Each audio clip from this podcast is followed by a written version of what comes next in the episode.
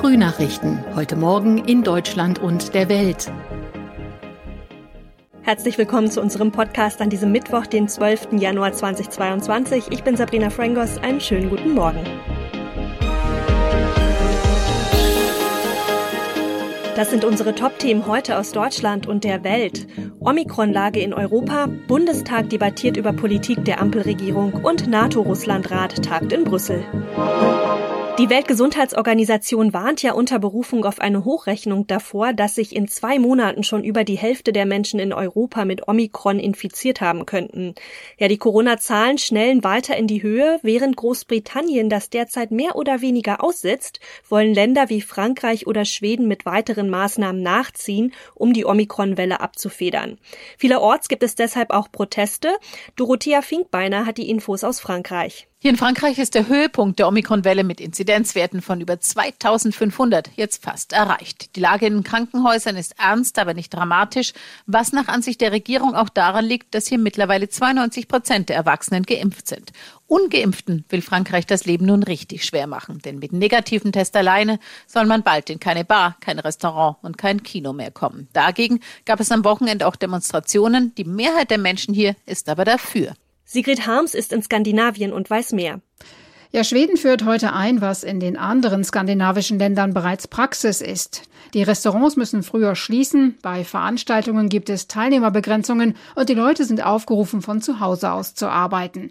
Der Blick nach Dänemark zeigt aber, dass sich die Omikron-Variante davon nicht aufhalten lässt. Trotz einer hohen Impfrate und Corona-Pass brechen die Infektionszahlen ständig neue Rekorde.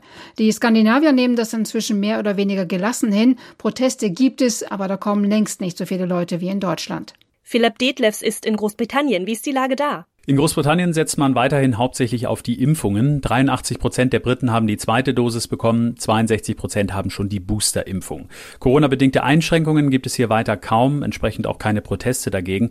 Die Regierung hat allerdings auch gerade ganz andere Probleme. Es ist nämlich gerade herausgekommen, dass der Büroleiter von Premierminister Johnson im Mai 2020 als noch strengste Corona-Regeln galten, rund 100 Mitarbeiter zu einer Gartenparty im Regierungssitz in der Downing Street eingeladen hat.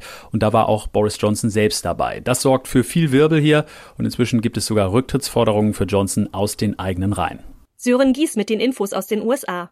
Hier in den USA gab es letzte Woche im Schnitt pro Tag mehr als eine Dreiviertelmillion Neuinfektionen. Gestern waren rund 146.000 Krankenhausbetten mit Corona-Patienten belegt, fast doppelt so viele wie noch vor zwei Wochen und auch mehr als der vor fast genau einem Jahr aufgestellte bisherige Rekord von etwas über 142.000. Besonders die Omikron-Variante verbreitet sich weiter rasant und ein neuer Trend besorgt Experten immer mehr Amerikaner legen es wohl drauf an, sich anzustecken, in der Hoffnung auf einen milden Verlauf und vermeintliche anschließende Immunität. Immunität.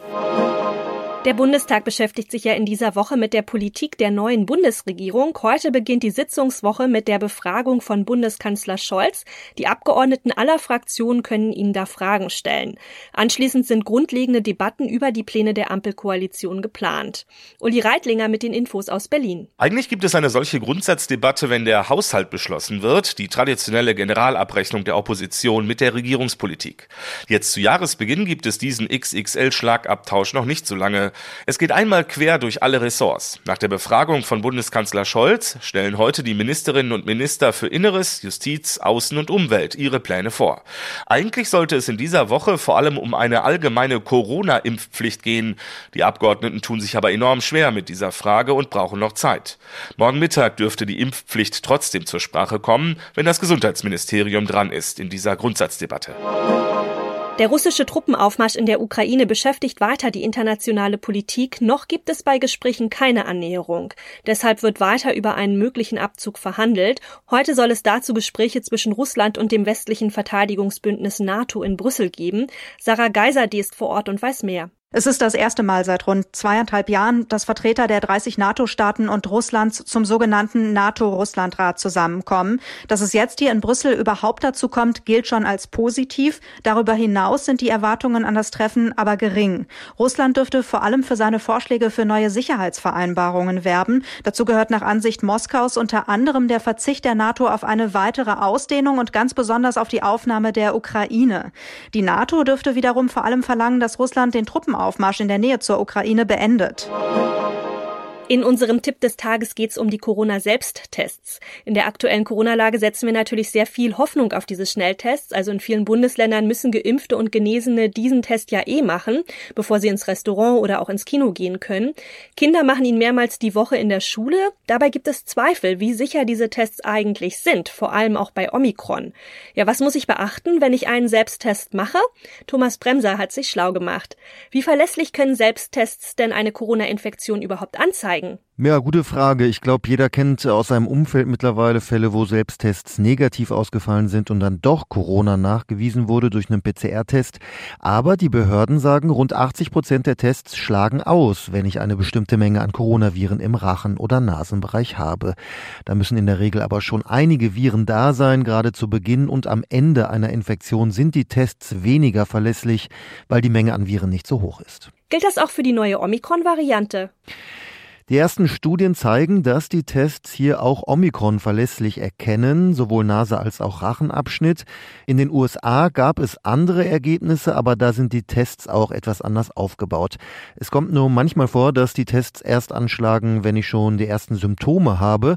Eine Virologin rät, wenn ich Symptome habe und der Test negativ ist, dann 12 bis 24 Stunden später nochmal einen Test machen und bis dahin am besten isolieren. Gesundheitsminister Lauterbach lässt ja gerade eine Liste erstellen mit besonders wirksamen Herstellern bei Omikron. Was muss ich denn auf jeden Fall beachten, wenn ich so ein Päckchen kaufe? Also eigentlich sind die Tests, die ich in der Apotheke kaufen kann oder im Supermarkt schon sicher. Im Internet wäre ich etwas vorsichtiger, da vielleicht mal den Hersteller googeln, was über den bekannt ist. Auf der Internetseite des Bundesinstituts für Arzneimittel gibt es auch eine Liste mit Herstellern, die empfohlen werden. Ganz wichtig aber bei allen Tests, ich muss sie richtig durchführen. Nun hat jeder dieser Tests natürlich auch eine Gebrauchsanweisung, die ich natürlich sehr genau durchlesen sollte. Die unterscheiden sich zum Teil aber auch. Was sollte ich beachten, bevor ich mich teste? Ja, ich sollte so 15 bis 30 Minuten am besten vor dem Test nichts essen oder trinken und auch nicht rauchen oder Kaugummi kauen. Das alles kann unter Umständen das Ergebnis verfälschen. Einige berichten auch, dass Zähneputzen oder Mundwassergurgeln schlecht sind vor einem Test. Genaue Studien gibt's wohl nicht dazu, aber sicher ist sicher. Wenn ich einen Abstrich in der Nase mache, dann äh, vorher einmal schneuzen, sodass gegebenenfalls noch Reste vom Nasenspray oder auch Pollen ab dem Frühling wieder rauskommen. Bei Gurgeltests sollten sollten keine anderen mit im Raum sein wegen der Aerosole.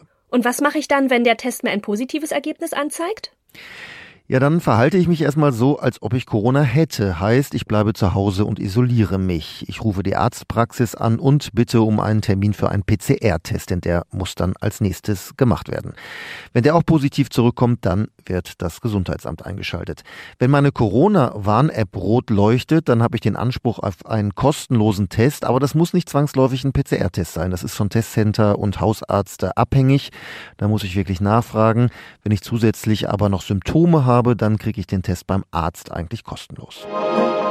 Und sonst noch gibt's königliche Unterhaltung in Form des Films Spencer. Thomas Bremser weiß, worum es in dem Streifen geht. Lächle einfach die ganze Zeit und bleib stillstehen. Diana, die werden sich nie ändern. Du musst dich ändern. Es ist eine Fabel aus einer wahren Tragödie. So heißt es zu Beginn des royalen Dramas Spencer. Lady Di erlebt auf dem Landsitz der Queen ein albtraumhaftes Weihnachten. Nur bei ihren beiden Söhnen kann sie so sein, wie sie ist. Soldat Harry, das Beste an Weihnachten bisher. Und ich will von Ihnen die Wahrheit hören, Sir.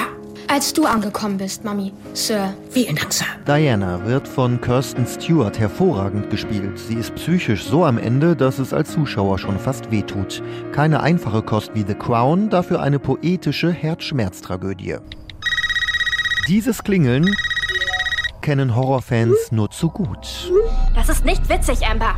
Lust auf ein Spielchen. Der Mörder mit der schwarz-weißen Maske ist zurück in Woodsboro in Scream 5. Diesmal hat er es auf Teenies abgesehen, die in Verbindung stehen mit früheren Opfern. Die drei Überlebenden der ersten Teile sind natürlich auch dabei. Es geht wieder los. Drei Angriffe bisher.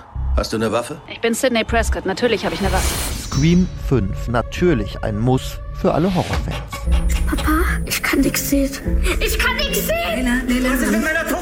Kann man jetzt doch nicht sagen. Das kann man nicht sagen. Was ist passiert? Im Familiendrama Egalité erblindet die 14-jährige Leila nach einer harmlosen Mandel-OP.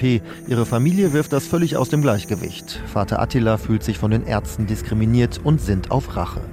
Ich ertrage es nicht mehr. Ich ertrage es nicht mehr. Behandelt zu werden wie der letzte Asi. Bin ich ein Mensch zweiter Klasse? Bin ich nicht wert. Schauspieler Kida Ramadan übernimmt in Egalität zum zweiten Mal die Regie. Er zeigt einfühlsam, wie verloren sich Kinder und Enkel von Migranten noch heute in Deutschland fühlen können. Das war's auch schon von mir. Ich bin Sabrina Frangos und ich wünsche Ihnen noch einen schönen Tag. Bis morgen. Das waren die Frühnachrichten. Mehr Infos und unsere lokalen Top-Themen auf aachenerzeitung.de und aachenernachrichten.de.